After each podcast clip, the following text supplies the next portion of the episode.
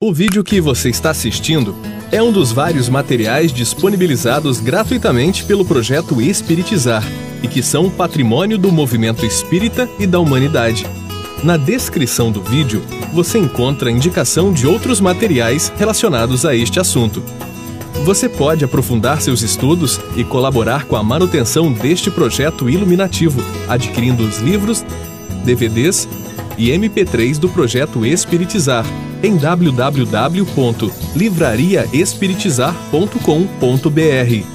Encontre mais materiais como este e fique por dentro da agenda de palestras e seminários transmitidos ao vivo em www.espiritizar.org.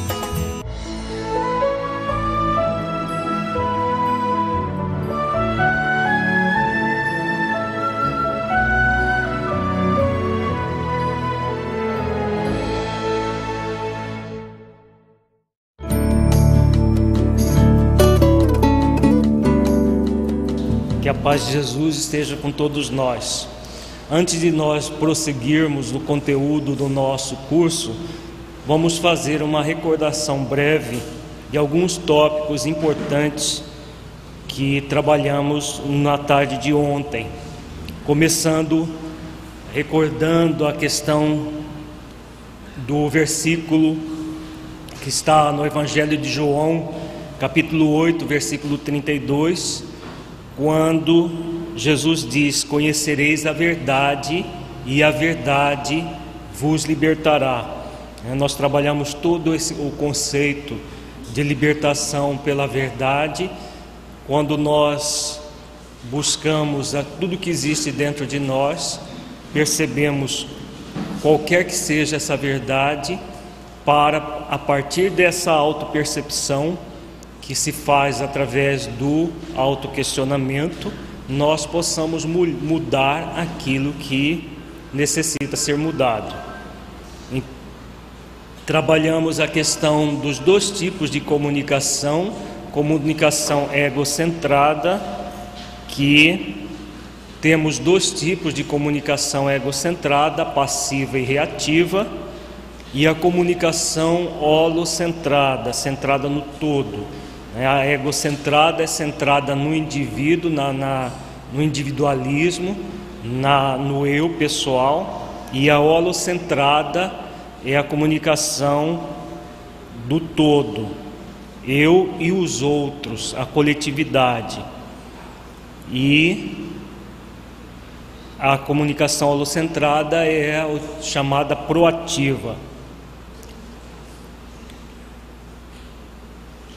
Do, no Evangelho, nós tiramos que a comunicação egocentrada é a do homem mau que tira do mal tesouro coisas más, e a holocentrada é a do homem bom que tira coisas boas do bom tesouro de seu coração. Nós trabalhamos bastante também a questão do auto-engano que é uma tentativa de burlar a própria consciência. A pessoa tenta burlar como se fosse possível, mas apenas se engana. E o autoquestionamento como fonte de uma fidelidade à nossa própria consciência. Todos nós somos convidados pela vida a sermos fiéis a nossa consciência para que, a partir desse processo de autoconsciência, nós possamos nos libertar pela verdade. Vimos que a comunicação dentro de uma concepção cristã holocentrada, ela está centrada no amor cristão em Mateus capítulo 22, versículo 39, Jesus diz: Amarás o teu próximo como a ti mesmo. E a compaixão cristã, em Mateus capítulo 7, versículo 12: Tudo que vós quereis que os homens vos façam, fazei-lo também vós, porque esta é a lei e os profetas. Então, esses dois grandes valores cristãos tanto o amor quanto a compaixão são fundamentais para o desenvolvimento dessa comunicação holocentrada. Vimos que a partir do momento que nós tomamos consciência da necessidade de uma mudança na nossa vida, ela vai se dar a partir do querer realizar a mudança, não querer apenas no, na base do desejo, mas um querer no nível da ação, que nós imprimimos uma ação a partir da decisão de mudança para que a mudança aconteça. Depois do querer é necessário saber como e o que realizar, e aí o estudo, a, o, a, a meditação em torno do, do Evangelho, da verdade universal, atividades várias que nós podemos realizar para aprender como e o que realizar.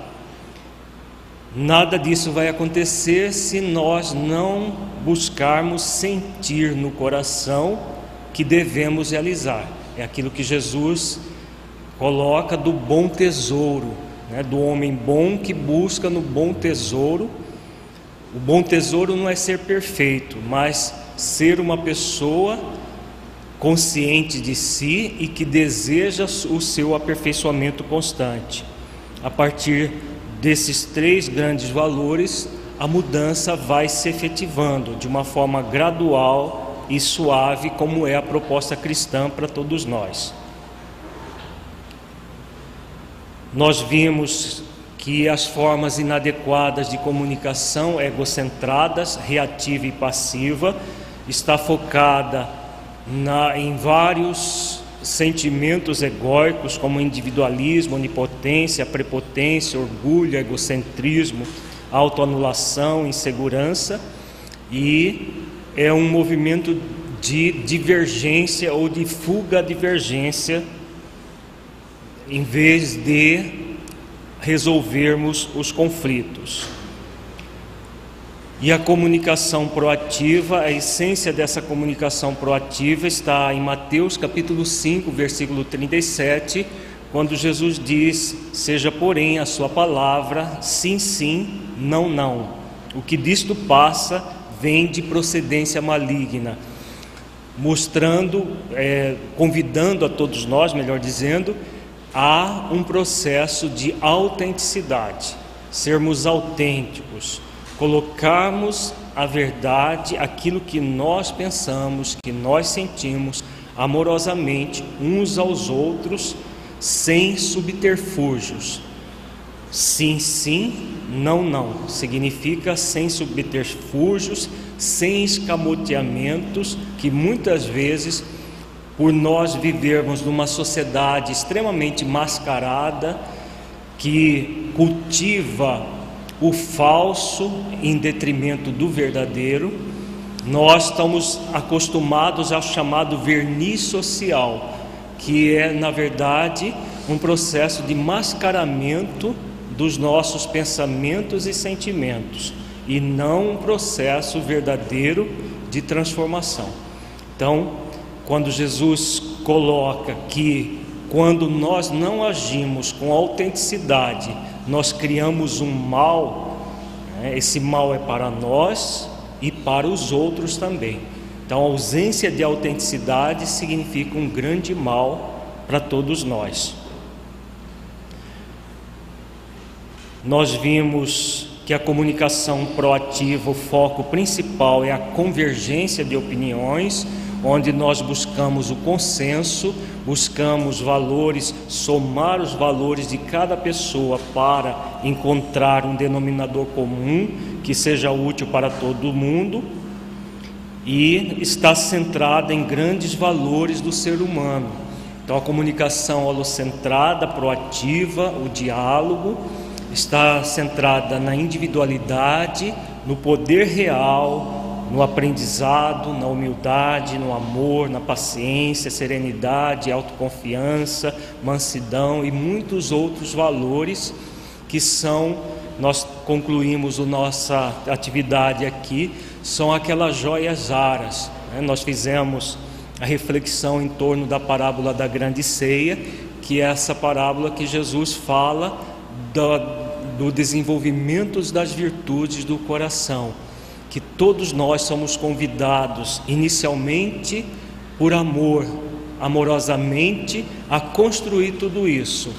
Se não atendemos o convite do amor, vem a dor expiatória para nos convidar a desenvolver as virtudes.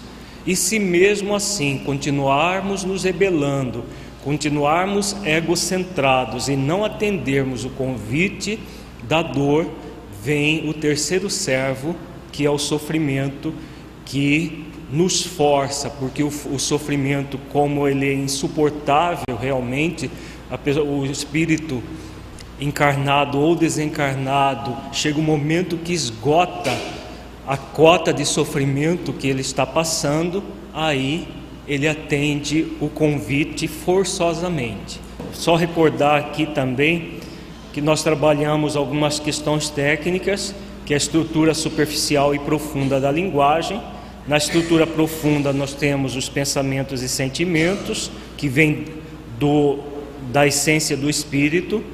Temos a estrutura superficial, que é a linguagem, a linguagem existe dois tipos de linguagem: a linguagem verbal, onde nós passamos a mensagem que queremos comunicar, e a linguagem não verbal, que nós passamos a metamensagem, a forma como nós comunicamos.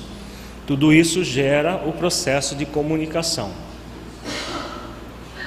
E agora vamos trabalhar já de uma forma um pouco mais prática tudo isso tudo que nós vimos ontem, em termos é, técnicos, teóricos do próprio Evangelho, como que vai se dar isso na nossa prática cotidiana, é, no, no dia a dia? Então, nós temos os, os estilos de comunicação. Nós temos o proativo, o reativo e o passivo. O proativo, a comunicação holocentrada, o reativo e o passivo, egocentradas.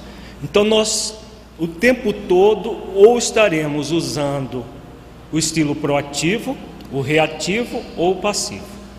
Vai depender das nossas escolhas. O que nós queremos?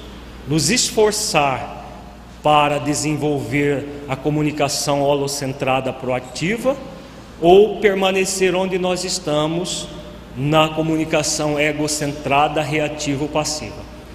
Porque a egocentrada é o comum do nosso dia a dia.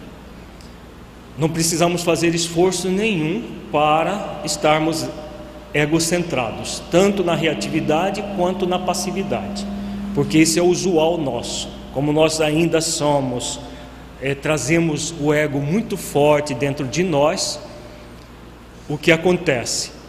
Essa comunicação é, é o natural nosso. Não quer dizer que ela seja natural, porque o natural da vida é o amor.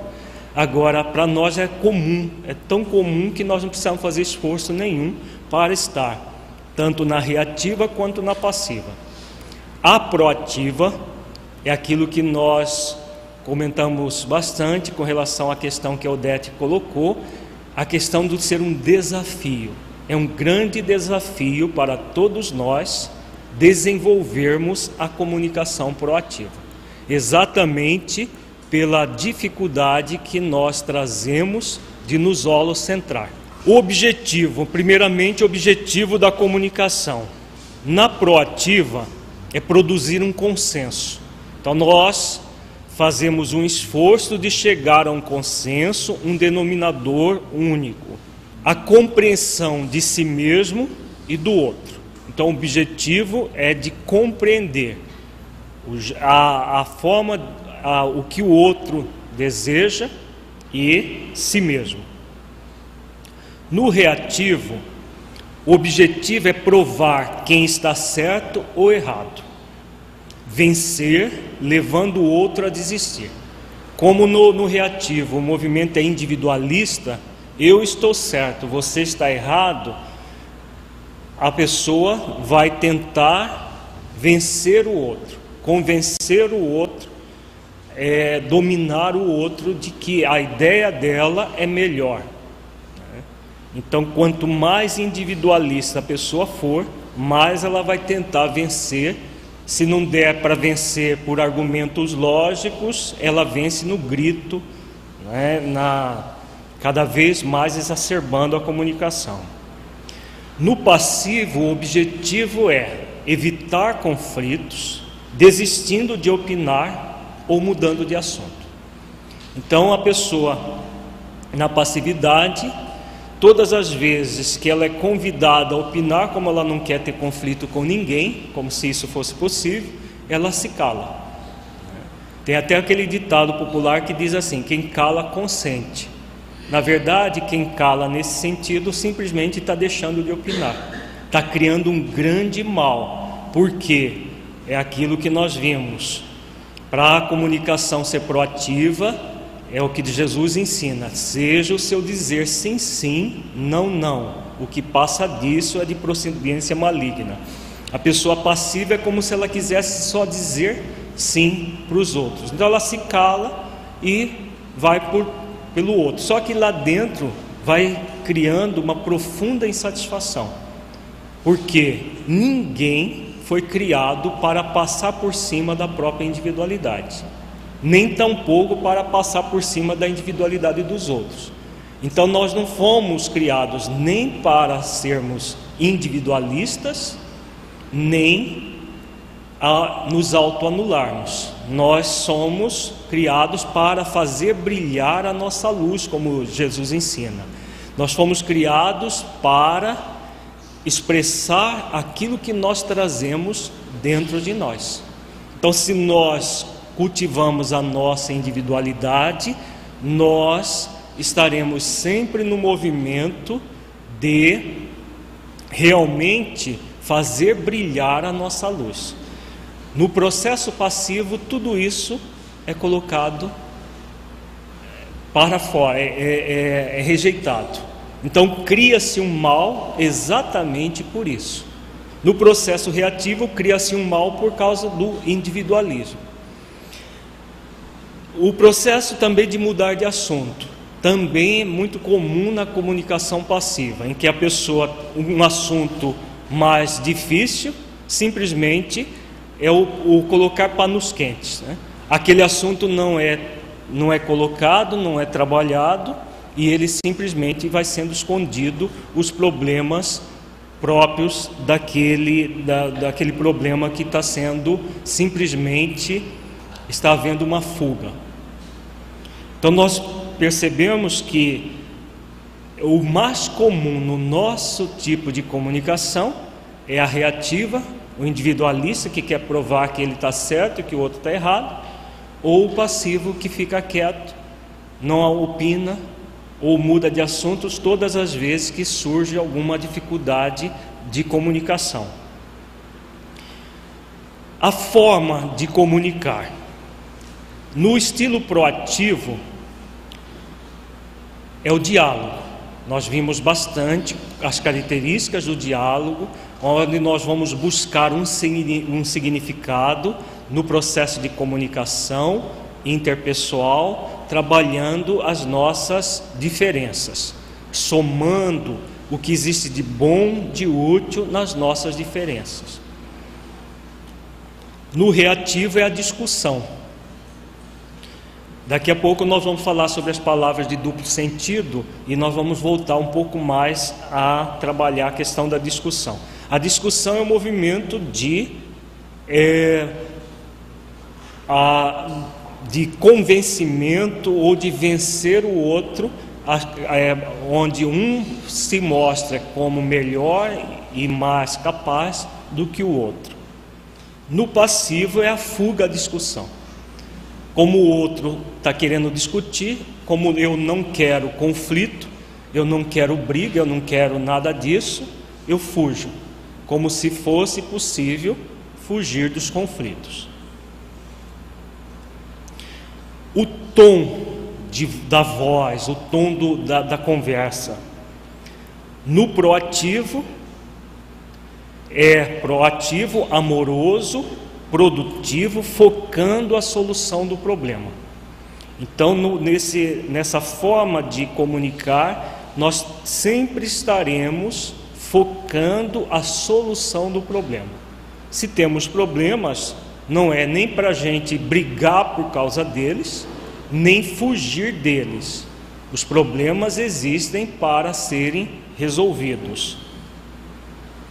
No reativo, o tom é duro, tentando persuadir com comentários que ferem o outro, produz irritação e raiva. Então, aquela ela contenda. Então, é a, a forma de comunicar é o mais dura possível. Se for preciso, gritos, acusações, dedo em riste, todos esses processos que passamos na mensagem e na meta-mensagem que nós queremos convencer o outro que nós somos melhores do que ele, a nossa opinião é melhor, e aí tudo é válido. No passivo, há uma repressão da tensão, fingindo que tudo está bem. Como o processo de fuga do conflito, finge-se. Tudo que gera um possível conflito é reprimido na hora e vai se fingindo que as coisas estão bem, que está tudo muito tranquilo, só que é o mal que vai sendo escondido, como se esconder o mal fosse solucioná-lo. O motivo para ouvir. No proativo, é perceber o que há de bom e útil no que cada um pensa sobre o assunto. Como o objetivo é, é o consenso, cada pessoa pensa de forma diferente. Mas se nós buscarmos o que há de bom e útil em que cada, no que cada um pensa, não rejeitarmos de antemão o que o outro pensa, mas ver o que existe de bom e somar com o que existe de bom em nós, nós estaremos tendo um bom motivo para ouvir. Então, esse, esse exercício para ouvir o outro, sempre buscando a utilidade da fala do outro. Isso só vai ser possível se nós estivermos dispostos a desenvolver aquele, os dois valores cristãos, o amor e a compaixão, para que nós possamos realmente ter com o outro um movimento de respeito à individualidade do outro. Se eu quero que a minha individualidade seja respeitada, eu vou fazer exercícios também para respeitar a individualidade do outro. É o que Jesus ensina quando ele diz: faça ao outro aquilo que gostaria que fosse feito a você. Então, quando nós temos esse motivo para ouvir, nós vamos realmente prestar atenção no que existe de bom e de útil do, do que o outro fala. Quando nós temos uma postura individualista, o que vai acontecer? Nós vamos buscar ouvir para saber o que o outro pensa, para atacar e defender-se das informações ouvidas. Como o objetivo é convencer a qualquer custo, nós só ouvimos para prestar atenção para atacar o outro com a, com a própria fala do outro ou se defender. Então o individualismo ele é colocado como uma, uma meta o que eu penso e, e sinto é melhor. Então, o tempo todo ouvindo apenas para rechaçar, para rejeitar, para atacar, para se defender se for o caso. No passivo não existe, porque há uma fuga da realidade pela autoanulação. Não existe um motivo para ouvir. Se os conflitos não podem ser colocados, as ideias não podem ser colocadas, não há motivo para ouvir, porque não se busca um consenso, nem se busca, nem busca defender pontos de vista, mas simplesmente fugir das coisas mais difíceis de serem colocadas. Destrutividade. No proativo não há destrutividade. pois busca-se minimizar palavras que possam ferir o outro. É aquilo que nós vimos também, a essência do amor e da compaixão. Se eu não quero que alguém venha e me fira com palavras, eu vou fazer também exercícios para fazer a mesma coisa com o outro. Me, é, qualquer coisa mais delicada vai ser colocada contato para evitar ferir o outro. Nós vamos colocar aquilo que é para ser colocado. É aquilo que é a essência do diálogo proativo. Sim, sim, não, não. Mas quando encontramos um assunto delicado, nós vamos colocar com jeito, nós vamos colocar de uma forma amorosa.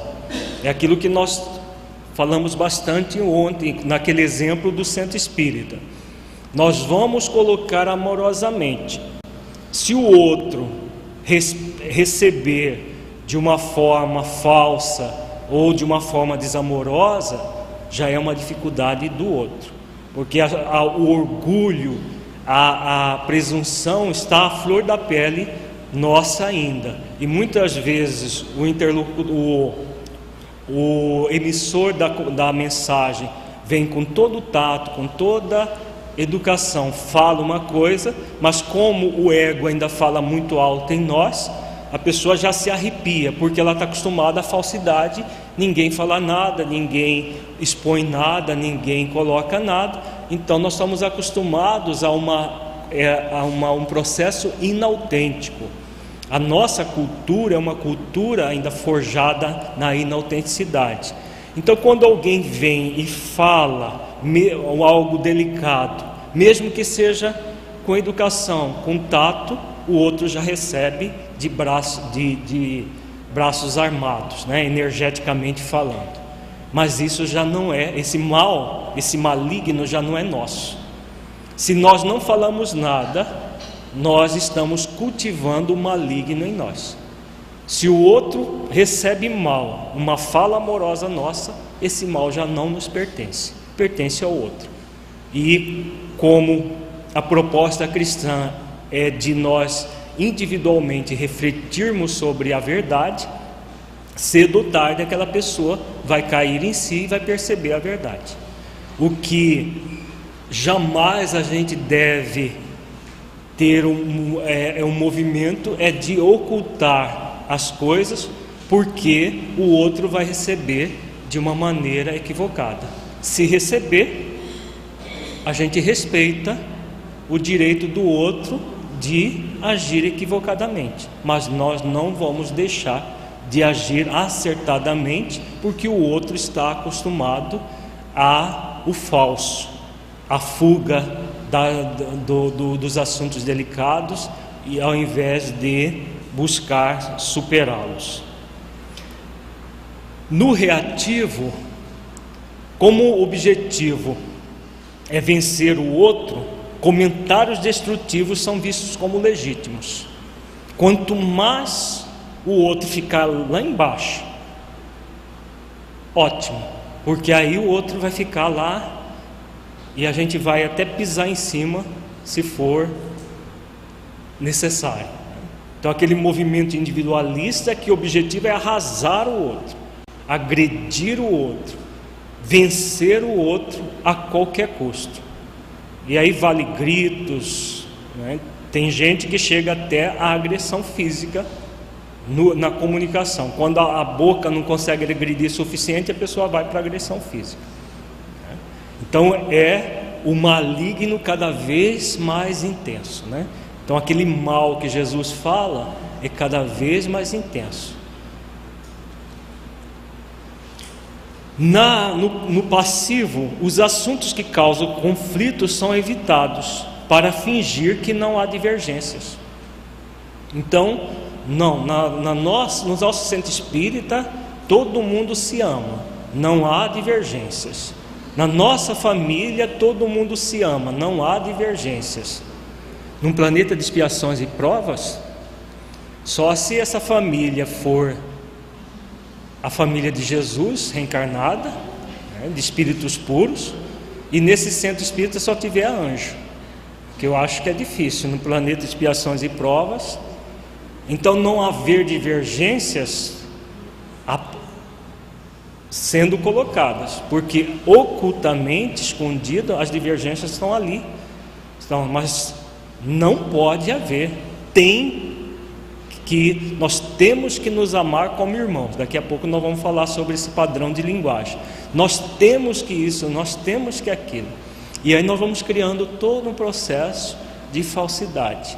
Nós vamos criando todo um processo em que as divergências vão sendo simplesmente colocadas embaixo do tapete. Né?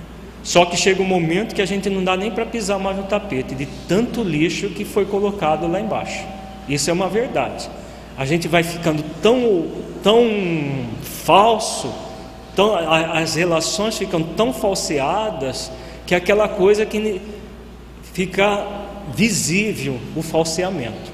Então, nós vamos criando cada vez mais um mal em vez de buscar o bem, o bem maior, que é o movimento de realmente você construir o movimento de qualquer coisa, qualquer questão, pode e deve ser colocada às claras.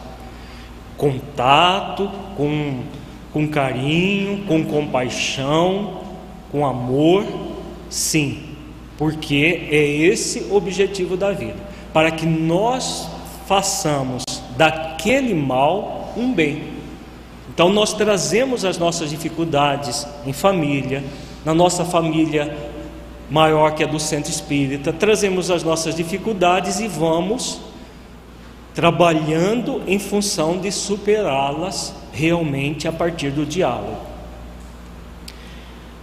A atitude diante das, das diferenças. No proativo, as diferenças são tratadas com respeito e são apreciadas. Então, se nós somarmos o que existe de bom e de útil, em que, naquilo que cada um pensa e sente, e trabalharmos em função de somar essas diferenças úteis e, e ideias boas, nós vamos ter um bem cada vez maior.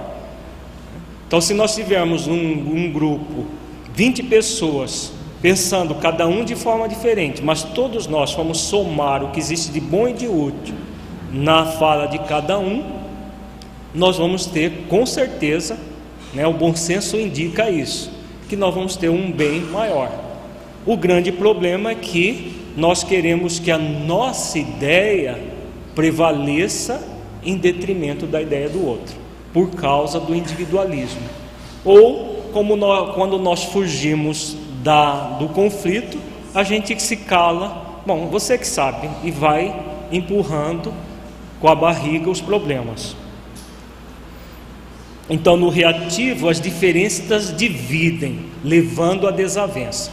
Como eu quero impor a minha ideia, então é a minha ideia que é a melhor, eu vou estar sempre no movimento de divisão, só que não é aquela divisão que nós que Jesus fala do conflito que no primeiro momento é a espada, é a divisão, para chegarmos na paz que ele recomenda. Não aquela paz do mundo de faz de conta que é a paz do passivo. As diferenças produzem alienação, pois discordar causaria conflito. Então a paz do mundo é a paz do passivo. Então não há conflito, não há divergências, não há nada, nós estamos tudo muito bem todos muito tranquilos, mas o maligno está tomando conta dessa família, está tomando conta desse grupo, está tomando conta desse, dessa empresa. Em todas as relações humanas nós podemos ter a, a, essas possibilidades. Quando nós queremos impor, as divergências vão gerando cada vez mais desavenças. E no processo proativo, não, nós vamos somando ideias vamos somando opiniões e vamos buscar o melhor para todos. É um grande desafio, né? usando a palavra da Odete, que eu gostei bastante ontem, é um grande desafio fazer isso. Né? É um, exige de nós um esforço, uma dedicação, uma vigilância constante. Não são todos os valores que Jesus nos ensina? Vigia e ora para não cair em tentação. Né? Fazer aos outros aquilo que gostaria que fosse feito a você. Então, esse movimento proativo é o um movimento em que nós estaremos fazendo esforços para desenvolver os valores cristãos. É o convite que Jesus faz para nós já há muito tempo. E nós podemos, na prática, no dia a dia, desenvolver os valores. É porque tem muita gente que, quando lê os textos do Evangelho, acha maravilhoso. Ah, mas isso tudo não é prático. Nós estamos trabalhando de uma maneira profundamente prática o, o Evangelho no dia a dia. Então, na hora de nos comunicarmos com alguém, é a hora de nós vigiarmos como que eu estou me comunicando, de uma forma proativa reativa ou passiva. Eu estou fingindo que está tudo bem, não colocando nada para não, não gerar conflitos. Eu estou tentando de todas as maneiras impor meu ponto de vista, custe o que custar, ou eu estou realmente fazendo esforço para ouvir o outro, para prestar atenção no que o outro fa falou, como o outro falou, independente do outro agir com individualismo ou não. Porque muita gente pode dizer assim: ah, mas diante de tanta gente individualista que tem no mundo, a gente tem mais é que se calar. Ou diante de tanto individualismo, a gente tem que mais é que ser mais individualista com os outros. Não é assim que nós normalmente nos comportamos, a nossa sociedade, tudo que está aí de doença é assim. Nós ficamos focados no outro e focados no outro, nós produzimos um mal para nós por causa do mal do outro. Então, se nós começarmos a fazer a nossa parte, refletindo de que o mal do outro, como nos ensina Joana de Ângeles, não nos faz mal. O mal que nos faz mal é o mal que nós fazemos, porque nos torna uma pessoa má. Então, se o outro age de forma reativa ou passiva, é um problema do outro. Nós respeitamos o direito do outro usar o seu livre-arbítrio assim. Agora, nós vamos fazer esforços para desenvolver a proatividade, desenvolver a comunicação holocentrada baseada nos valores cristãos. Esse, pelo menos, é o convite da vida. Então vamos agora para as qualidades fundamentais para desenvolver a comunicação holocentrada proativa, que é o diálogo. Então, como nós vamos chegar lá? Então, nós vimos que é muito importante para nós, que nós todos somos convidados a desenvolver essa postura proativa, essa comunicação holocentrada. E aí, a, que qualidades nós nos cabe desenvolver. Nós vamos ver primeiro as qualidades, depois os hábitos nocivos que nos dificultam a comunicação holocentrada proativa. Primeira condição: suspensão de julgamento de certo e errado. Se nós trazemos um sistema de crenças repleto de pré-julgamentos, de preconceitos, o que vai acontecer? Nós vamos estar sempre julgando os outros, mas nesse julgamento maniqueísta, de certo e errado, de bom e de mal. Isso, quando Jesus fala, não julgueis para não ser julg seres julgados, ele está falando exatamente esse julgamento de certo e errado. Agora vejamos, certo com base no que? Naquilo que eu acho que é certo? Naquilo que eu acho que é errado? Ou no certo e no errado perante a justiça divina? Então, a suspensão de julgamento de certo e errado não significa que a gente não vá ver o erro que existe no outro não vai haver o erro que existe nas é, relações, na sociedade como um todo. E o que é erro e o que é acerto dentro de uma visão profunda? Erro é toda situação que é contrário à lei do amor. Acerto, certo, é toda e qualquer situação que vai que está em harmonia com a lei do amor. Então, se é amoroso, é certo perante a justiça divina, que, é, que é a, a, o parâmetro real, não é certo conforme eu, eu acho. Se a pessoa tem um preconceito, aquele, o certo para ela vai ser um certo distorcido, aquilo que nós vimos ontem. A pessoa distorce, elimina e generaliza conforme o seu, a sua forma de entender. Então, toda e qualquer observação em relação a nós e os outros, a questão da comunicação interpessoal deve estar dentro desse, dessa questão do certo e do errado perante a justiça divina. Então, é amoroso? Não é amoroso. Julgar os outros e condenar os outros por um erro que o outro comete é amoroso? Não é. É algo que nós gostaríamos que alguém fizesse conosco? Também nós não gostaríamos. Então já percebemos que se nós é, suspendermos o julgamento de certo e errado, nós vamos ter um, uma, uma capacidade maior de exercitar o amor e a compaixão. Se alguém vem e erra,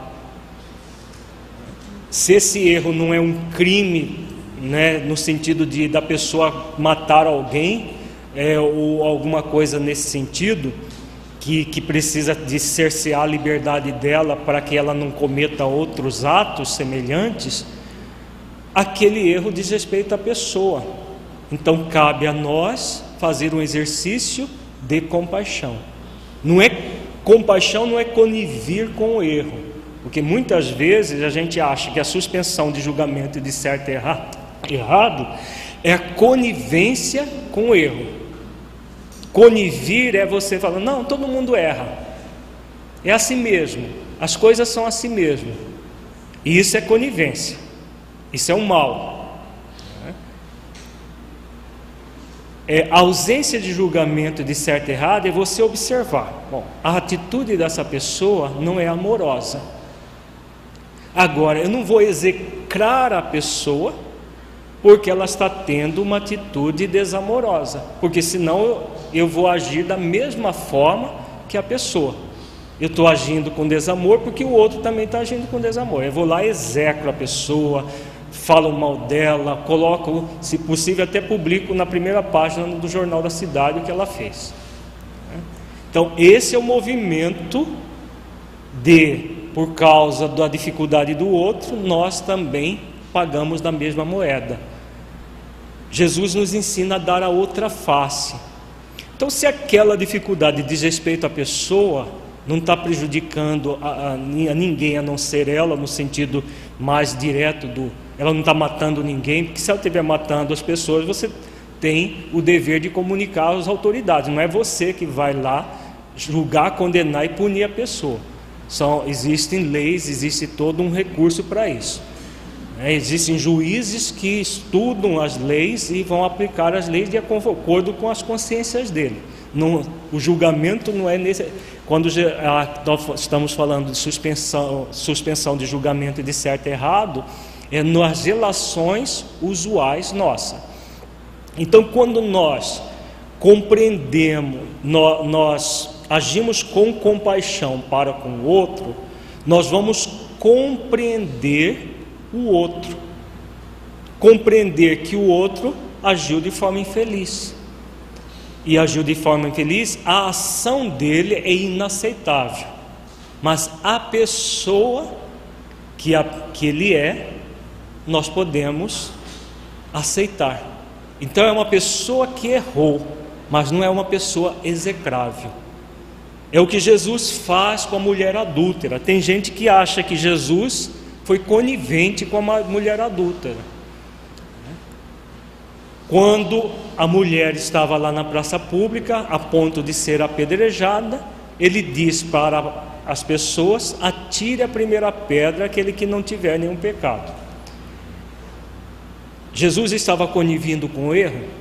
O que vocês acham? Não, ele não estava conivendo com o erro. Ele estava simplesmente mostrando a hipocrisia daquelas pessoas. Elas traziam uma série de erros, até maior do que da mulher, maior, problemas muito piores do que a dela, mas como está, esses erros estavam escondidos, não foram pegos em flagrantes, eles simplesmente estavam lá para jogar pedra e matar a mulher apedrejada, que era o costume da época. E Jesus vai e demonstra isso. Aí cada um vai saindo de fininho, porque Jesus, segundo Amélia Rodrigues, começa a escrever os crimes que cada um cometia às ocultas na areia. E cada um vai olhando assim de lá e vai saindo, né? A gente conhece bem a passagem lá do Evangelho. Todos nós conhecemos. E aí até que fica só a mulher e ele. E ele pergunta à mulher: Mulher, alguém te condenou? E ela redargou: Não, não, Senhor. Eu também não te condeno. Vá e não tornes a pecar, para que não lhe suceda algo pior. Então ele não condena a pessoa, mas a atitude dela, ele simplesmente fala que não era uma atitude correta e que ela não repetisse aquela atitude para que não acontecesse algo pior, porque numa próxima vez ele poderia não estar ali na praça e ela acabaria sendo apedrejada. Então, percebamos que há uma diferença muito grande entre a pessoa que erra e o erro cometido.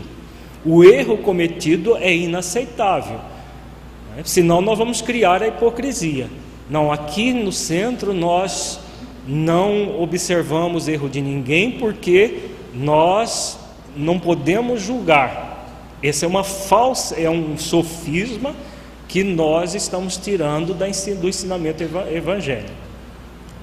Nós não vamos julgar o julgamento de certo e errado para condenar e punir o outro, porque não é da nossa alçada fazer isso nós vamos observar e se aquele erro está comprometendo a coletividade, o que Jesus nos ensina? Seja o seu dizer sim, sim, não, não. O que passa disso é de procedência maligna.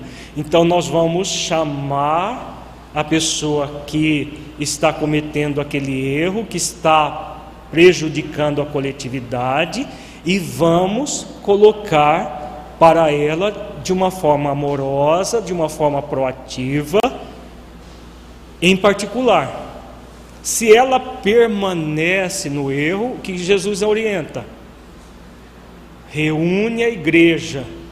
Reúne a igreja, reúne, no caso nosso, a diretoria da casa espírita, que amorosamente vai chamar a pessoa sem execrá-la, mas colocando o erro para ser corrigido, para ser convidando a pessoa a corrigir aquela ação que ela está praticando.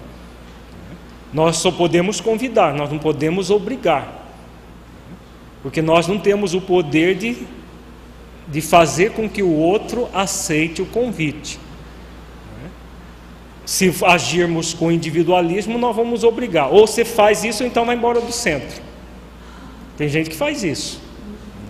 Ou reza conforme a nossa cartilha, ou então rua, como se ele fosse dono do centro. Tem muita gente que age como dono do centro. Né? Então, percebamos que a suspensão de julgamento de certo e errado é nesse nível, em que nós vamos buscar o acerto, buscar o bem. Se a, a, o problema do outro é apenas da individualidade do outro, não diz respeito à coletividade, e se nós tivermos uma proximidade, nós podemos chegar, fulano, você me permite uma observação? Você está, é, se a pessoa dizer, disser que sim, porque se ela dizer, disser que não, você respeita. Se ela disser que sim, você tiver intimidade com ela, você chama e conversa. Quando o problema diz respeito a uma única pessoa.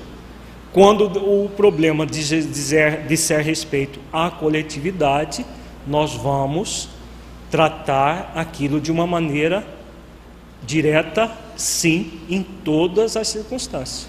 Porque o coletivo não pode ser prejudicado por causa do individualismo de uma pessoa. Então, ficou claro, gente, a questão do julgamento de certo e errado, jamais conivir com o mal, mas tratar aquele que produz o mal de uma maneira amorosa, focando a superação do mal. Porque se nós não falamos nada, não, não expomos nada, o mal perpetua. E não é isso que Jesus ensina.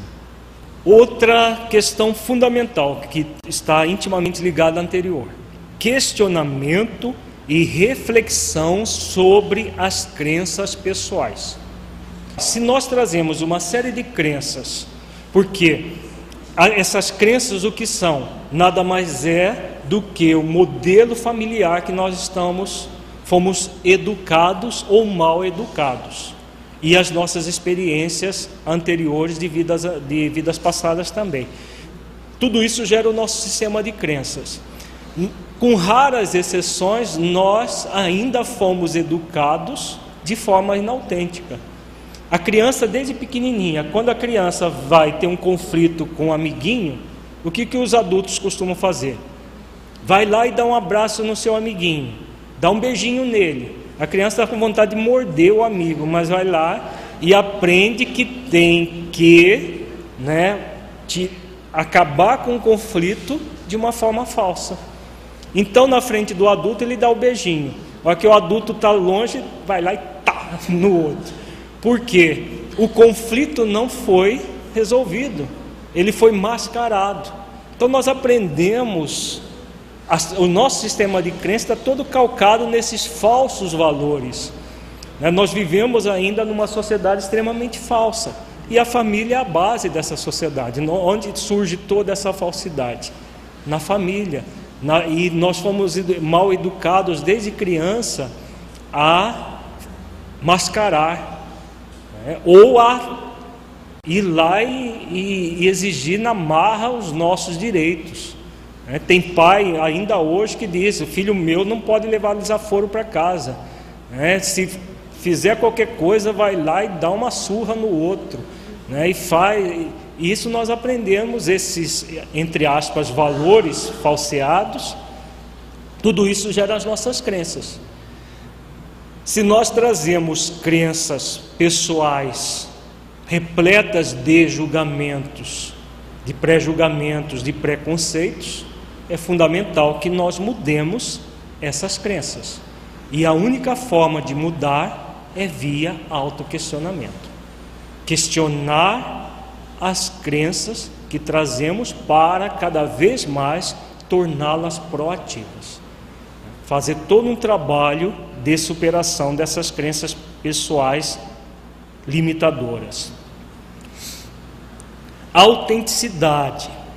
Né? Volta novamente seja o seu dizer sim, sim, não, não. O que passa disso é de procedência maligna. Então a autenticidade nos convida a expressar o que pensa e sente em sua individualidade com clareza. Essa é uma característica que nós somos convidados a fazer muitos esforços para colocar isso de uma forma natural. Tem gente que até se assusta quando você vem e coloca de uma forma tranquila, de uma forma natural, com clareza o que pensa e sente. Como tá, a, a, estamos tão acostumados à falsidade, a, a não expressar aquilo que nós pensamos e sentimos, às vezes o interlocutor se assusta. Mas é uma, é uma questão de cada um. Nós não vamos falsear a nossa intimidade porque o outro está acostumado com a falsidade. Nós vamos fazer os nossos esforços. Nós só teremos uma sociedade enquanto coletivo melhor na hora que cada individualidade dessa sociedade começar a mudar os seus padrões. Então, a, a, expressar o que pensa e sente em sua individualidade com clareza é um dever nosso.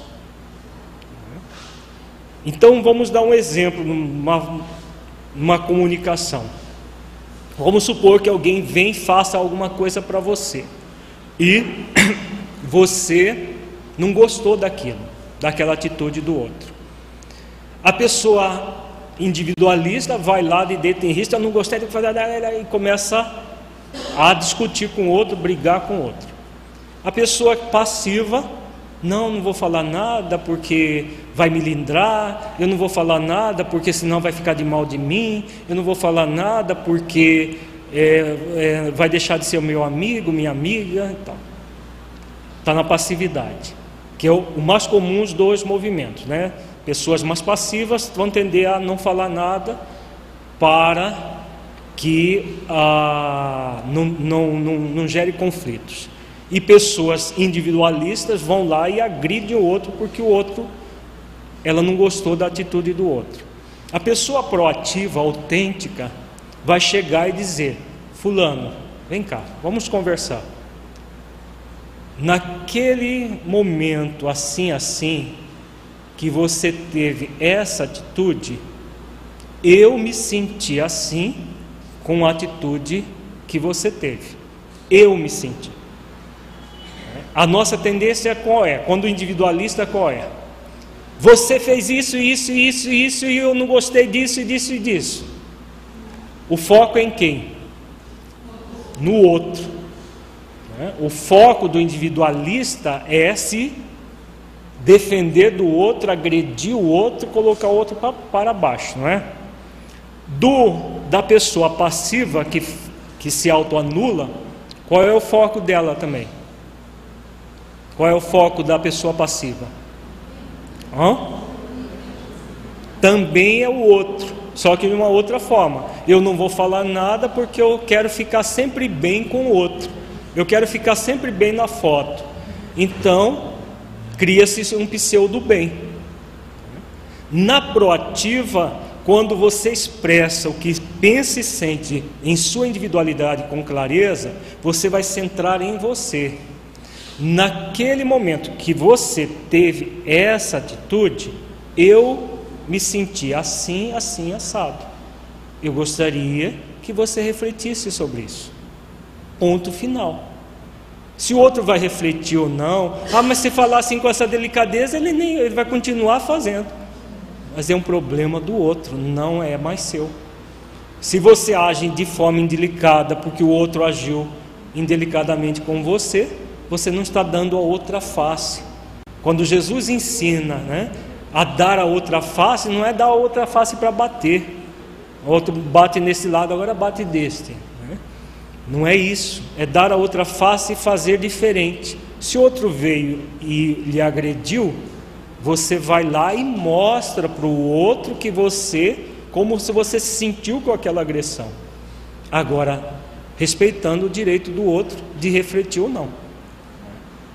É claro que isso é um desafio, com certeza.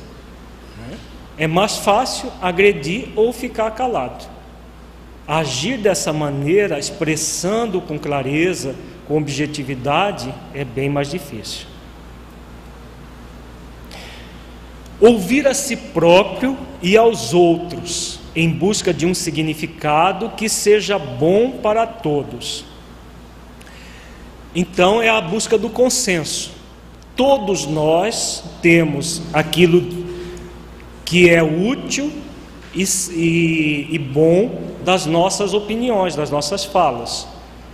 Então, se nós faz, fizermos exercícios para ouvir, tanto a nós mesmos quanto outras pessoas, nós vamos cada vez mais buscar esse significado coletivo, mesmo que seja de duas pessoas, um significado de bom para as duas pessoas ou para o grupo maior né? sempre buscando o que é bom para todos. É a prática do consenso, que é outro grande desafio na nossa comunicação, devido ao individualismo ou à fuga à individualidade, que é a autoanulação, nós estamos mais acostumados a impor ou nos calarmos em vez de buscar um significado bom para todos.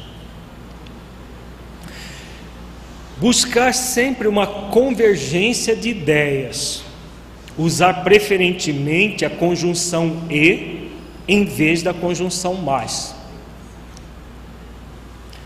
Então essa também, esse também é um grande desafio. Convergência de ideias. Como o objetivo do diálogo proativo, da comunicação holocentrada é o consenso, então nós vamos somar ideias. A conjunção conectiva e é bem diferente da conjunção adversativa mas. Adversativa o que significa? Conjunção adversativa. Mas, porém, contudo, todavia, aula de português. A adversativa está expressando o que? Quando nós usamos uma conjunção adversativa, o contrário. Nós não é, quando vem alguém e diz algo, a gente já coloca sim, mas, e aí coloca uma opinião contrária, né?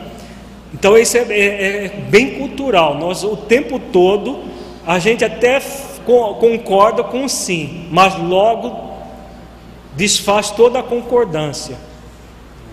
Sim, sim, mas mais isso, mais aquilo.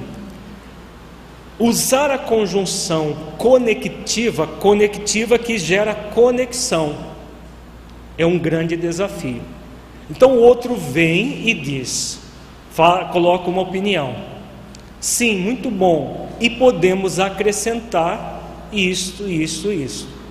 E aí você vai somando as ideias, você vai conectando as ideias, buscando essa convergência. Então é, é, é um outro exercício muito interessante para nós começar a substituir os nossos mais por e. Não desconsiderar o que o outro fala, mas somar o que existe de bom no que o outro fala com o que existe de bom no que você fala. Quando nós usamos bastante o mais, nós estamos querendo o quê? Que a nossa opinião é que valha vala e não a do outro. Agora nós vamos ver os hábitos que dificultam desenvolver a comunicação proativa, o diálogo.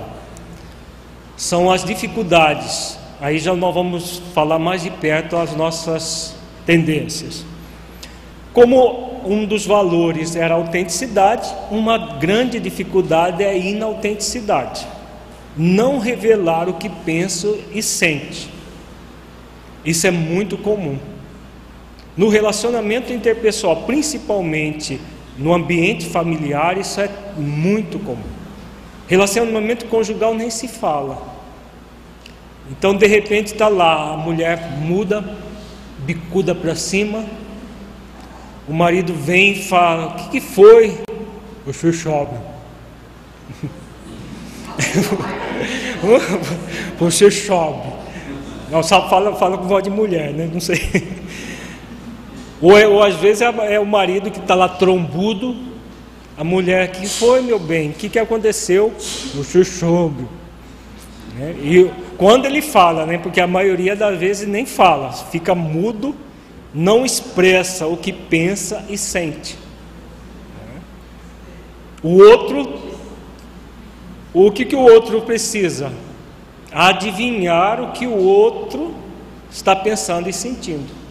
Então, essa inautenticidade é um grande vício e um grande mal na comunicação interpessoal, em todas as relações. Elas, essa, ela aparece mais uma relação que outras, mas em todas as relações acontece de, dessa inautenticidade. E aí o interlocutor precisa adivinhar. E é possível adivinhar? Nós pensamos que é possível, né? mas não é. E aí, dificuldades de comunicação vão se perpetuando. vão se estabelecendo, ampliando cada vez mais. E o processo de harmonia não acontece. Então, uma boa pergunta. Nesse aspecto todo, como que fica a questão da indulgência?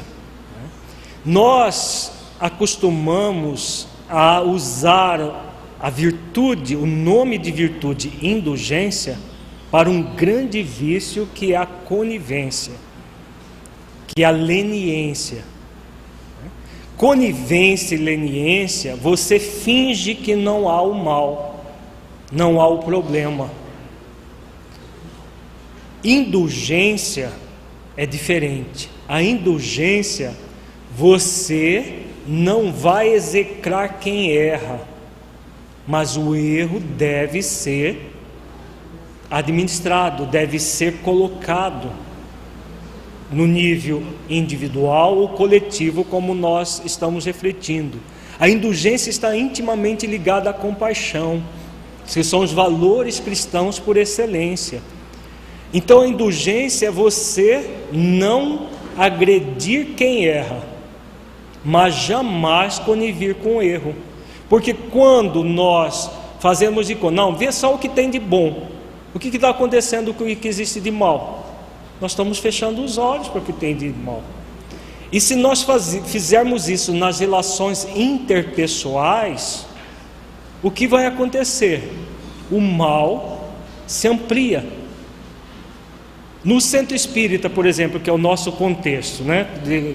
A gente vive falando de família porque é, mas o nosso contexto agora maior é no centro espírita. Então, se nós a despeito de sermos indulgentes, não abordarmos o mal de cada um, o que vai acontecer? Cada um permanece no mal. E se permanecemos no mal, o que vai acontecer no dia do juízo? Nós vamos nos justificar ou nos condenar, conforme nós aprendemos ontem nas palavras de Jesus. Nós vamos nos condenar a nossa consciência vai nos condenar. Mas por que que nós passamos às vezes 20, 30 anos juntos uns com os outros? Não, não é o momento de nós aprendermos uns com os outros? No centro espírita é uma, uma ótima oportunidade de nós convivermos com as diferenças, Agora, aprendendo com as diferenças, crescendo com as diferenças, e não um sendo conivente com as dificuldades do outro. Então, nós vamos, se você percebe uma dificuldade de alguém, não veja o bom lado. Sim, todo mundo tem um lado bom e um lado ruim.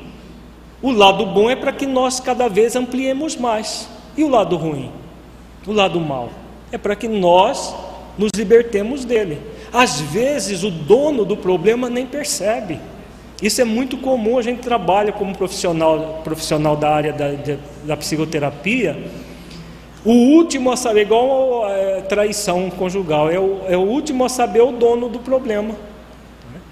Há, há muitas vezes a pessoa nem percebe, é, é um fruto da, da, da própria modelo familiar que a pessoa traz. Às vezes, tratos é, inamistosos, posturas que a pessoa tem, que é da sua convivência familiar, que ela aprendeu aquilo como correto. E se nós não falamos nada porque temos que ser indulgentes para com o outro, o que vai acontecer? O outro não percebe e continua errando. Chega um momento que a pessoa, mas por que, que ninguém me falou nada? Né? Então, nós quando agimos assim, em nome da indulgência, nós estamos desenvolvendo um grande vício egóico, que é a conivência. Então nós vamos expor. Fulano, se você, você tem uma intimidade maior com a, com a pessoa, Fulano, vem aqui, você me permite uma fala?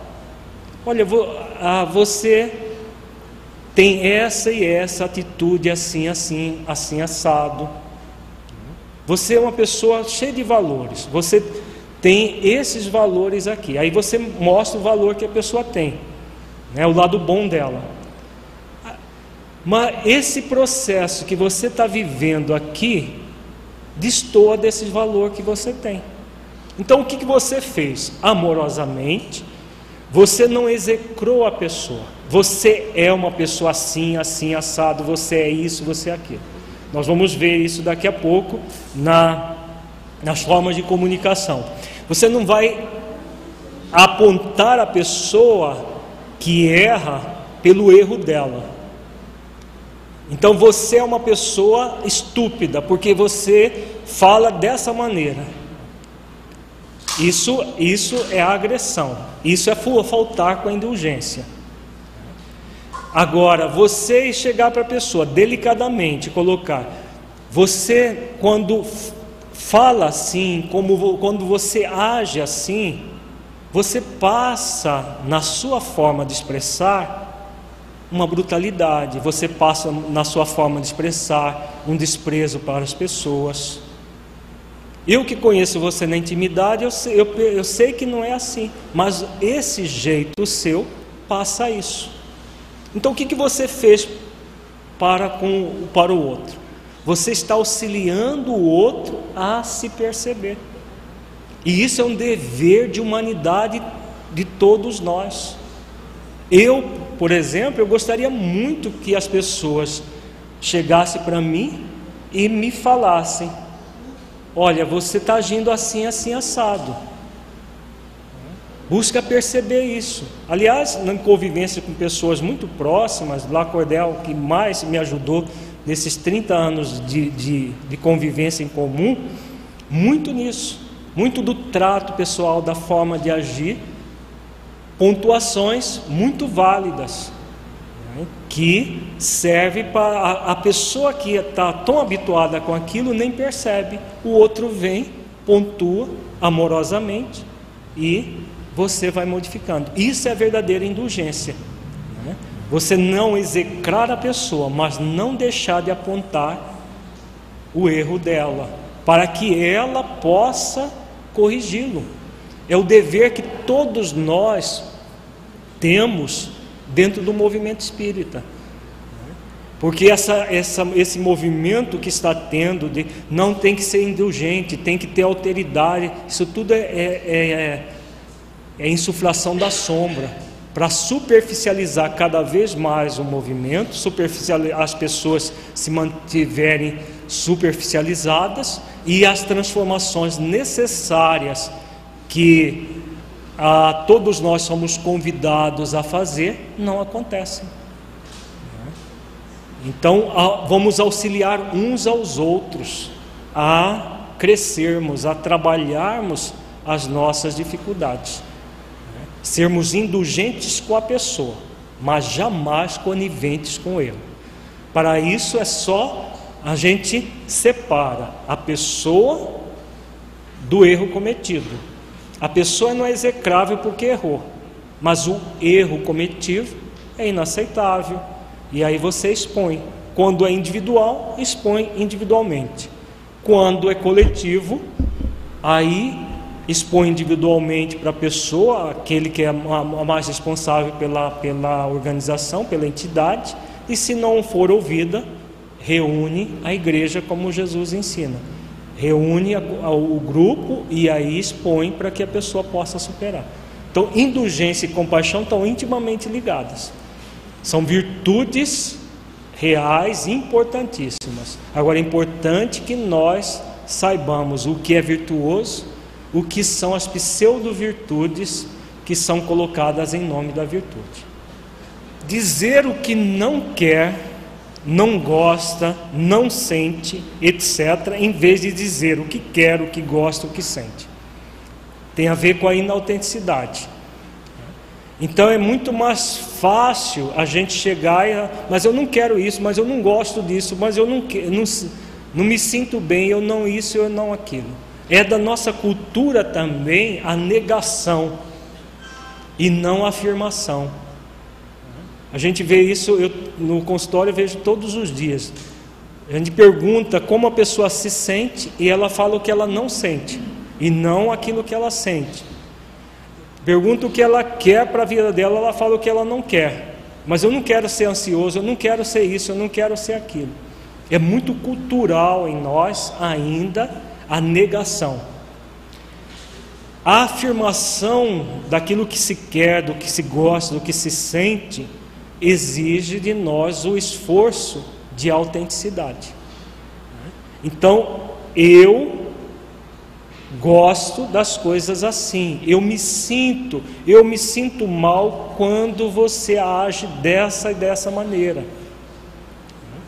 Você é uma pessoa má porque você faz isso, isso, isso e me, me, me irrita. Isso é proativo? Você fez o que quando disse isso? Você transferiu para o outro aquilo que é seu. Então, eu não gosto de, dessa atitude sua assim, assim, assado, porque me deixa mal. Você transfere para o outro a responsabilidade que é sua, você está focado naquilo que você não gosta e não aquilo que você gosta. Então, isso gera cada vez uma comunicação inautêntica. Se você quer agir com autenticidade, você chama para você a responsabilidade da comunicação.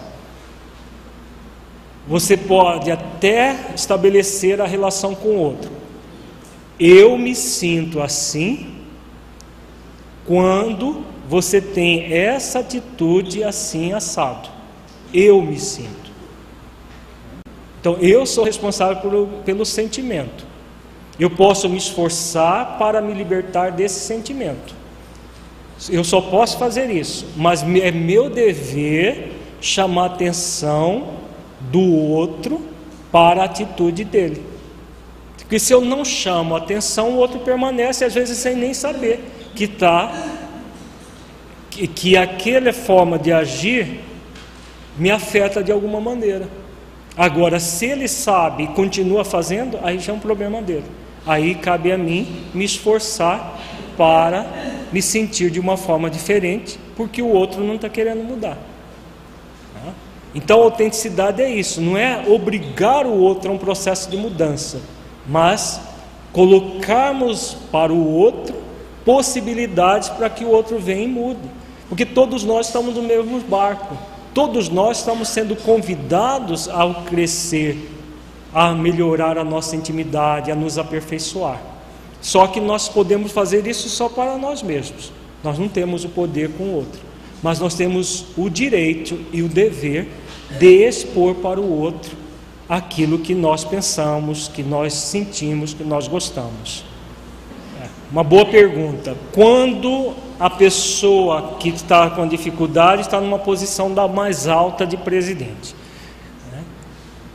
Ainda existem os donos de centro espírita né, ainda existe em pleno século XXI os donos de centro espírita, que é uma aberração, não deveria.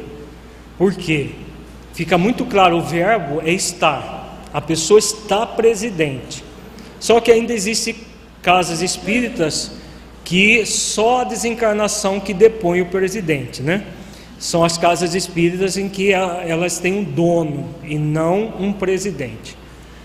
Nessas situações, é, é muito difícil você pontuar qualquer coisa para o dono, porque o dono, ele que construiu, a família dele que construiu, alguma coisa assim, e ele se sente dono e todo mundo tem que rezar pela cartilha dele. E aí normalmente esse tipo de centro são aquelas uma pessoa individualista que manda e os demais obedecem passivamente. Na verdade são pseudo-centros espíritas dentro de uma visão mais profunda, nós não poderíamos chamar esse centro de centro espírita. No centro espírita de verdade, que é aquele onde há eleição, onde as pessoas participam, onde os trabalhadores convivem com uma pessoa que está presidente, mas que não é presidente. Está. Então, se está, está momentaneamente numa posição de verticalidade artificial porque ele apenas responde naquele momento civilmente pela organização. Mas em termos de uma, de uma organização cristã, um centro espírita deve ser uma organização cristã, aquela aquela é, pessoa está apenas civilmente respondendo pelo centro, mas a relação continuará sendo de horizontalidade. Porque uma hora é uma, essa pessoa, outra hora é outra pessoa que está presidente, outra hora é. E a, as relações continuam sendo de horizontalidade.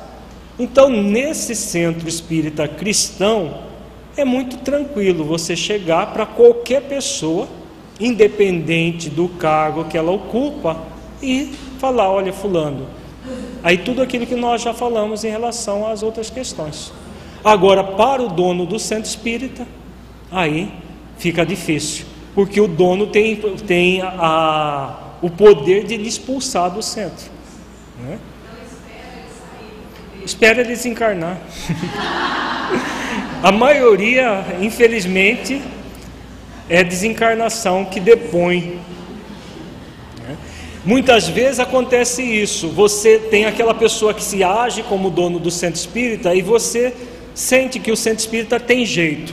E você pode continuar ali, trabalhando, não sendo conivente, mas aceitando aquela conjuntura transitória, porque toda situação como essa é transitória, né? pode ser durar 20, 30, 40 anos, mas não vai ser eterna, porque a desencarnação vai depor o, o presidente que é dono do centro espírita, e aí as coisas mudam. Tem, aqui em Mato Grosso nós já vimos muitas casas que tinham dono e que hoje funcionam como casa espírita cristã, com eleições, com, com trabalho, com processo em todo mundo participa, que, que deveria ser em todas, mas infelizmente ainda não é. Mas com certeza vai chegar a ser em breve. Lacordaire levanta-se a, a, a possibilidade de nós alimentarmos uma postura como essa, sim, quando as pessoas agem de forma conivente, quando elas agem de forma passiva, elas alimentam a postura do individualista. E muitas vezes o que acontece? Nós podemos até pensar que o outro age de forma individualista, mas por comodismo a gente vai fazendo de conta que as coisas são assim e que não podemos fazer nada para mudar também isso acontece. Né? Então, se nós não podemos fazer nada, coitados de nós, temos que nos submeter. É a postura passiva que normalmente alimenta esse tipo de coisa. Se nós é, aceitarmos os desafios de expor o nosso ponto de vista quantas vezes for necessário, as coisas vão se modificando. Ok? A fala do Odete é bastante pertinente, às vezes a, a questão da pessoa se esforçar para permanecer junto no centro espírita, é, apesar dessas dificuldades. Agora é importante também porque cada caso é um caso. Existem centros que são pseudo-espíritas e que você observa que aquilo, aquele grupo foi construído por uma questão puramente egóica de pessoas que porque é muito fácil você criar uma construção material e escrever lá na, no, na, na porta centro espírita. Se é um centro espírita de verdade, ótimo, isso, é, isso que você disse é fundamental. Agora, se for uma questão puramente egóica, egocêntrica, daquelas pessoas, da, daquele núcleo, você permanecer ali é um atraso para você também. Tá? Tem gente que fica dando murro de ponta de faca durante 20, 30, 40 anos e perdendo a oportunidade de estar num centro sério, trabalhando de uma forma correta. E aí a pessoa acha que está salvando o centro espírita, está perdendo a oportunidade para ela. Então é preciso tomar muito cuidado, porque tem, existem muitas organizações que são construídas para satisfazer o ego de pessoas elas não trabalham em nome de Jesus, mas em nome do ego pessoal. Né?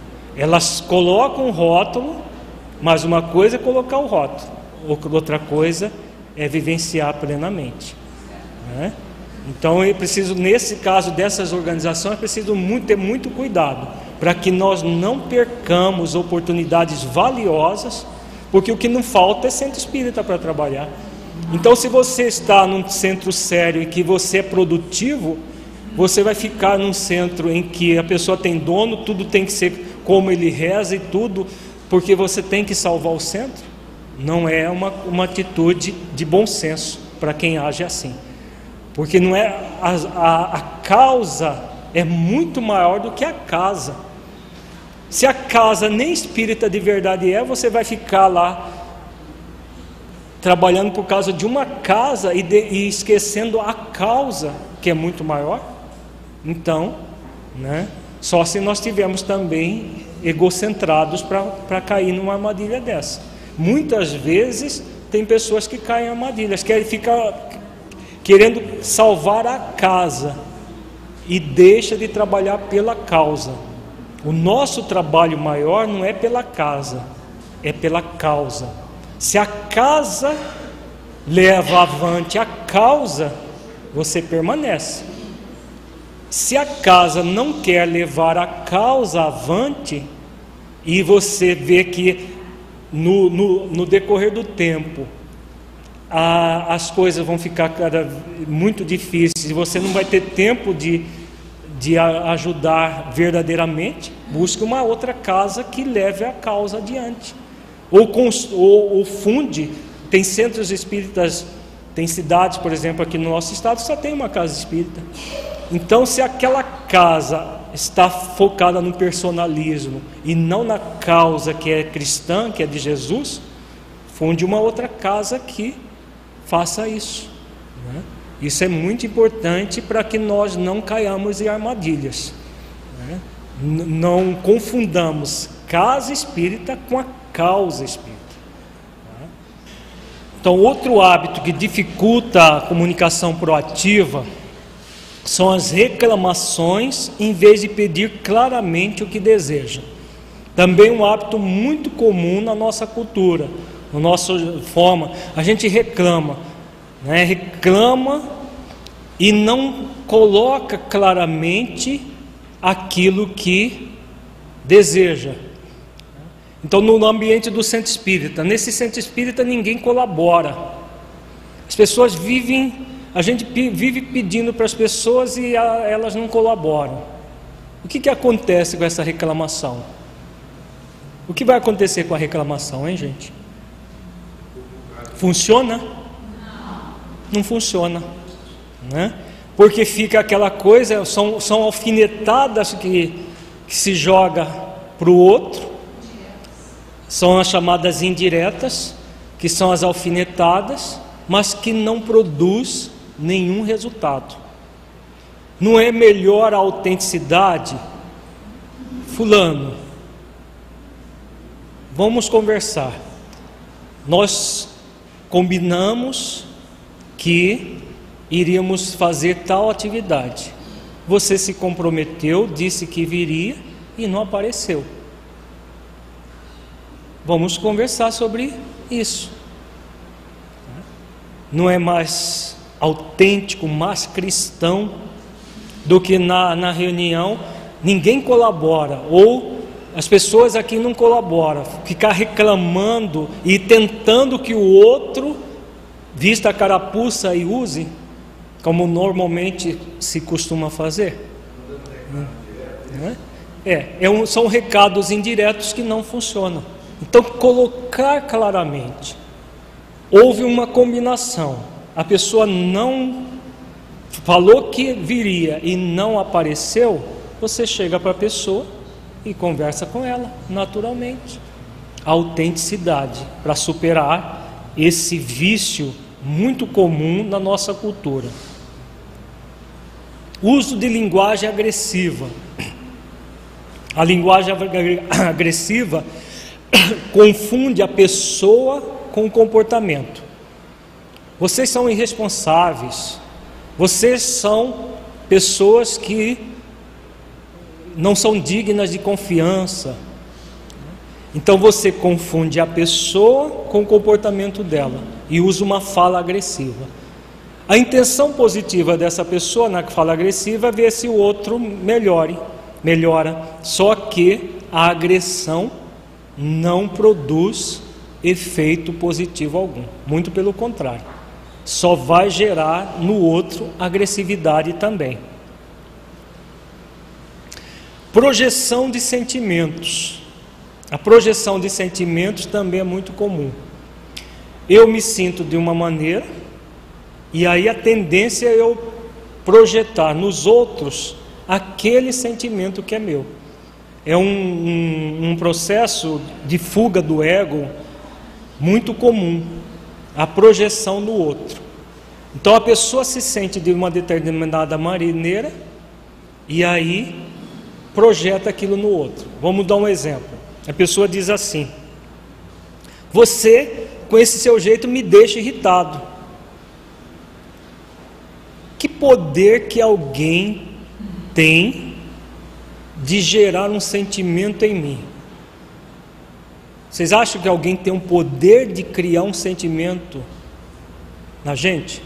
O que vocês acham disso? Não, por quê? Por que, que não tem?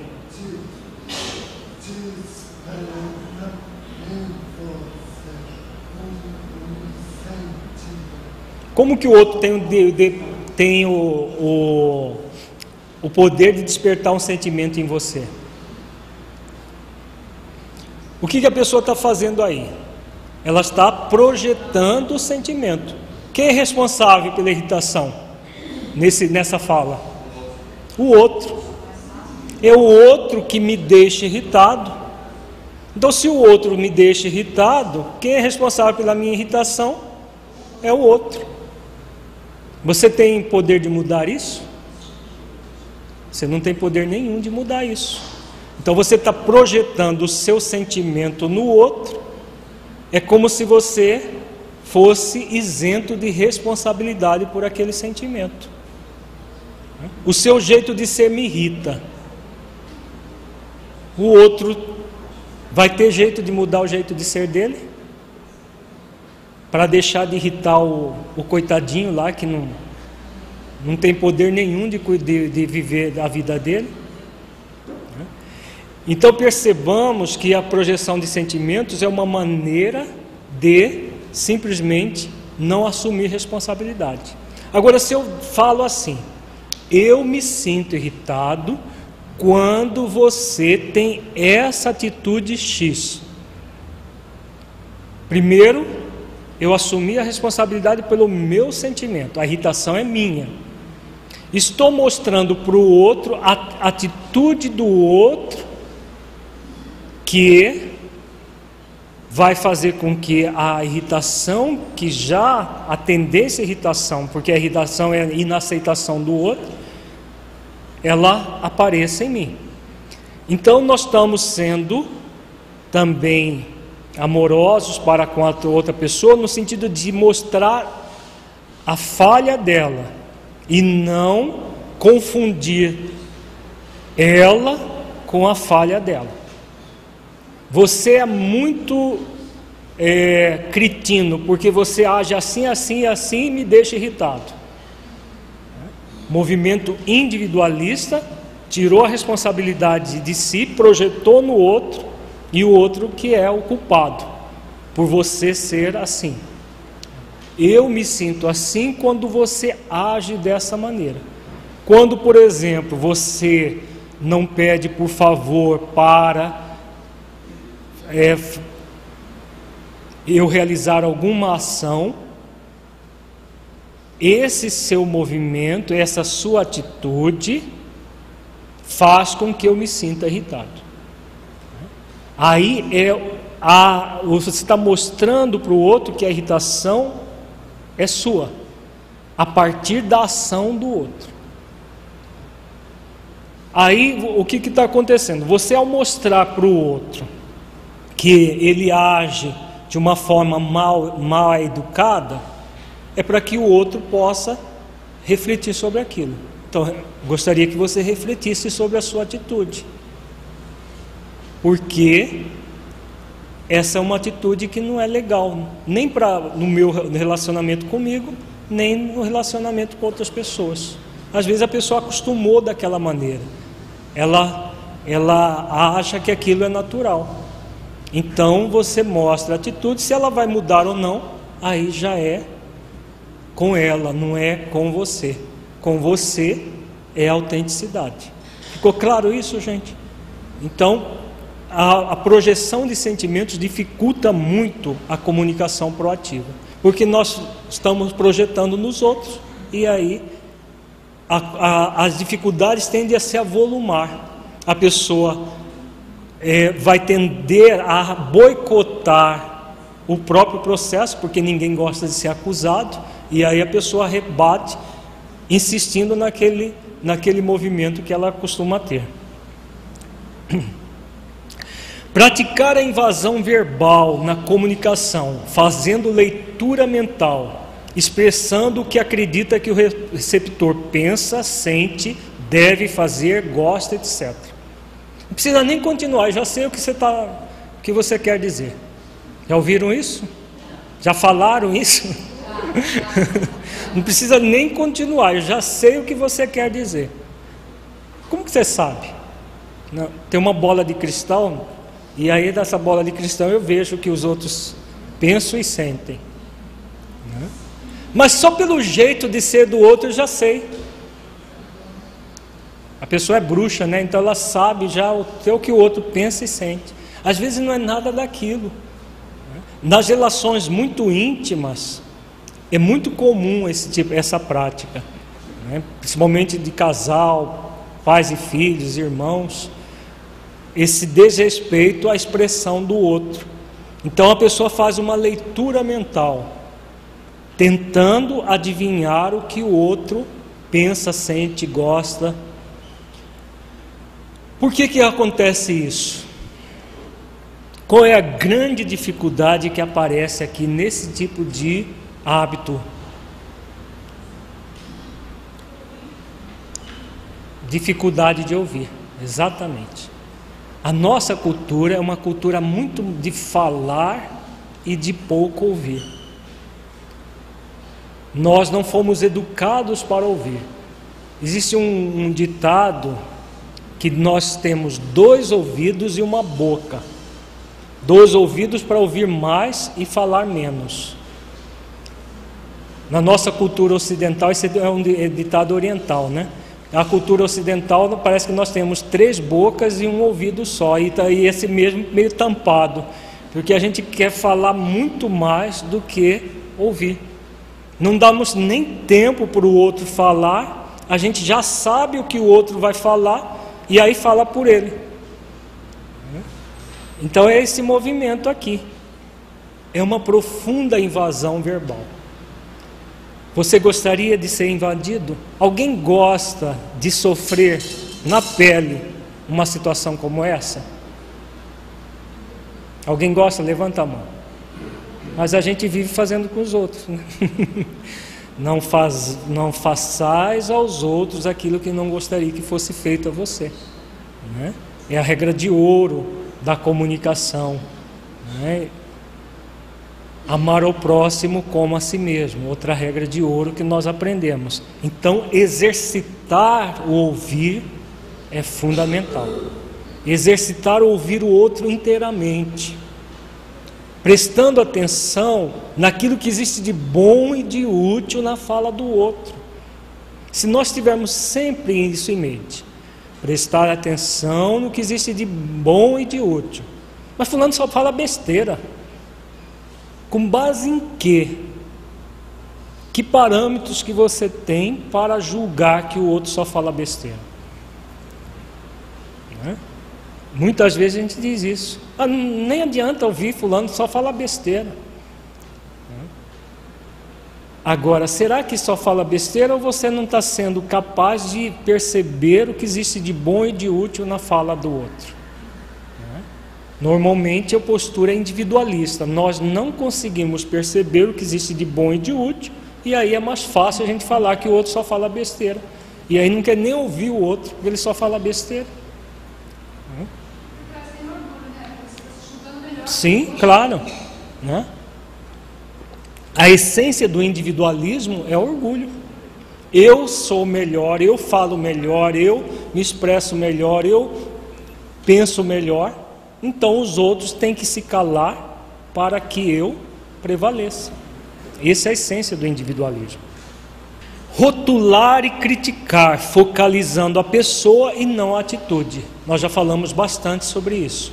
A indulgência diz respeito a essa questão, a compaixão, a indulgência é focalizar a pessoa separando-a da atitude.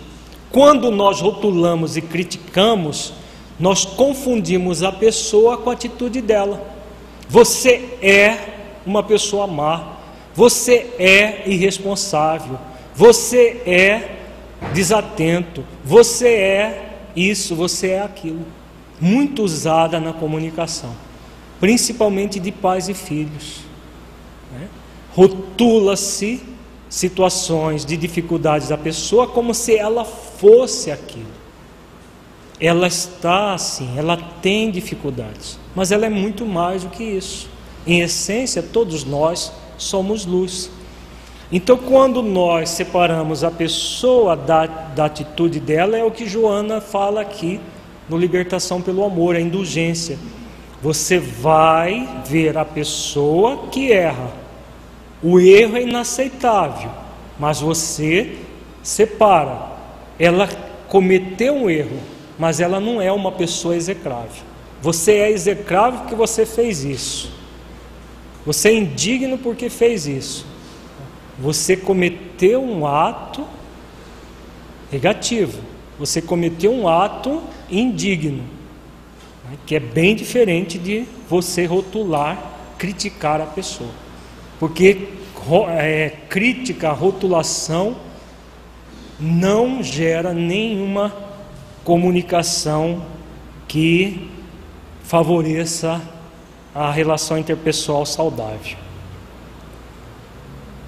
Dar lições de moral também é outra, outro hábito muito infeliz.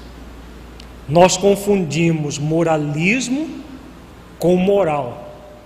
Dar lição de moral é, são aqueles chavões que nós utilizamos para, entre aspas, educar os outros, né? para colocar questões para o outro refletir. Só que a lição de moral, como é fruto do moralismo, não da moral real, e o moralista é aquele que se coloca numa posição superior e o outro inferior. Então, o moralista é aquele movimento, né? eu sei das coisas, você não sabe, então aprende isso aqui. O verdadeiro moralizado jamais dá lição de moral. A gente não vê no Evangelho, em momento algum, Jesus dando lição de moral. O tempo todo ele estava, mostrava para as pessoas, ele apontava várias vezes com muita energia. Quando ele, por exemplo, chama hipócritas, raça de víboras, para os fariseus, por exemplo, ele utilizou de palavras com muita energia. Claro que ele tinha a moral para fazer isso. Né? Ao fazer aquilo, ele estava praticamente convidando a pessoa de uma maneira muito enérgica a refletir na, na atitude dela. Hipócritas, túmulos caiados por fora e cheios de podridão por dentro, tudo são falas dele. Então ele muitas vezes usou isso não para dar lição de moral, mas para realmente auxiliar a pessoa a se moralizar. Então a lição de moral, por exemplo, vamos dar um exemplo. Vocês precisam fazer como eu. Eu sou uma pessoa que ajo assim, assim, assado. Alguém gostaria de ouvir uma coisa assim? É extremamente desagradável eu sou uma pessoa responsável, haja como eu a faço. Primeiro que extremamente pedante. Né? Outra questão importantíssima é que há uma superioridade, uma pretensa superioridade, na verdade, e uma inferioridade. Vocês não são como eu. Uma coisa muito comum, principalmente em relacionamento pais e filhos. Quando eu tinha a sua idade, eu fazia isso, isso e isso. Eu era assim, eu era bonzinho com meu pai, com minha mãe, eu fazia assim, eu fazia assado. quando eu tinha a sua idade, significa que você é muito melhor do que seu filho, sua filha, porque você era boazinha e ela é mazinha. Educa esse tipo de, compara de comparação? Não educa, muito pelo contrário. Dependendo da, da, da, do espírito que seu filho ou sua filha é, pode gerar uma reatividade ou uma passividade muito grande. Eu sou inferior à minha mãe, porque minha mãe ou meu, ou meu pai, eles eram bons e eu não era. Quando eles têm uma tendência passiva. Quando tem uma tendência reativa, Ih, será que esse negócio é verdadeiro mesmo? Acho que é mais é onda dela, dele, né? E o adolescente, principalmente, ele sabe que tudo isso é mentira, né? E aí aquele moralismo, a lição de moral não funciona. O tiro sai pela culatra.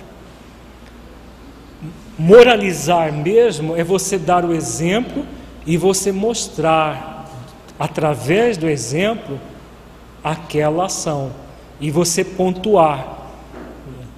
Então, se você é o dirigente da casa e quer que os seus liderados, que estão nesse momento como liderados, sejam mais responsáveis, não é falar que você é responsável e que os outros têm que copiar você, mas agir com responsabilidade e estar sempre convidando. Vamos, vamos fazer junto, Fulano?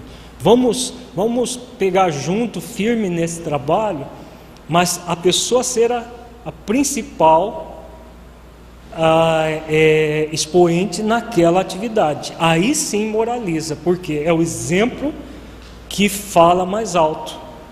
É aquilo que Emmanuel fala, né? As palavras convencem, mas os exemplos arrastam. Tra palavras com base na lição de moral nem convence, muito pelo contrário, gera irritação na outra parte. Pergunta, gente, disso tudo?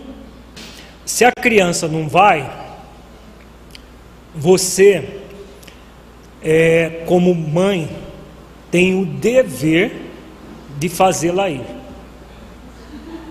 Tá? Porque criança é para ser direcionada pelos adultos pelo pai e pela mãe.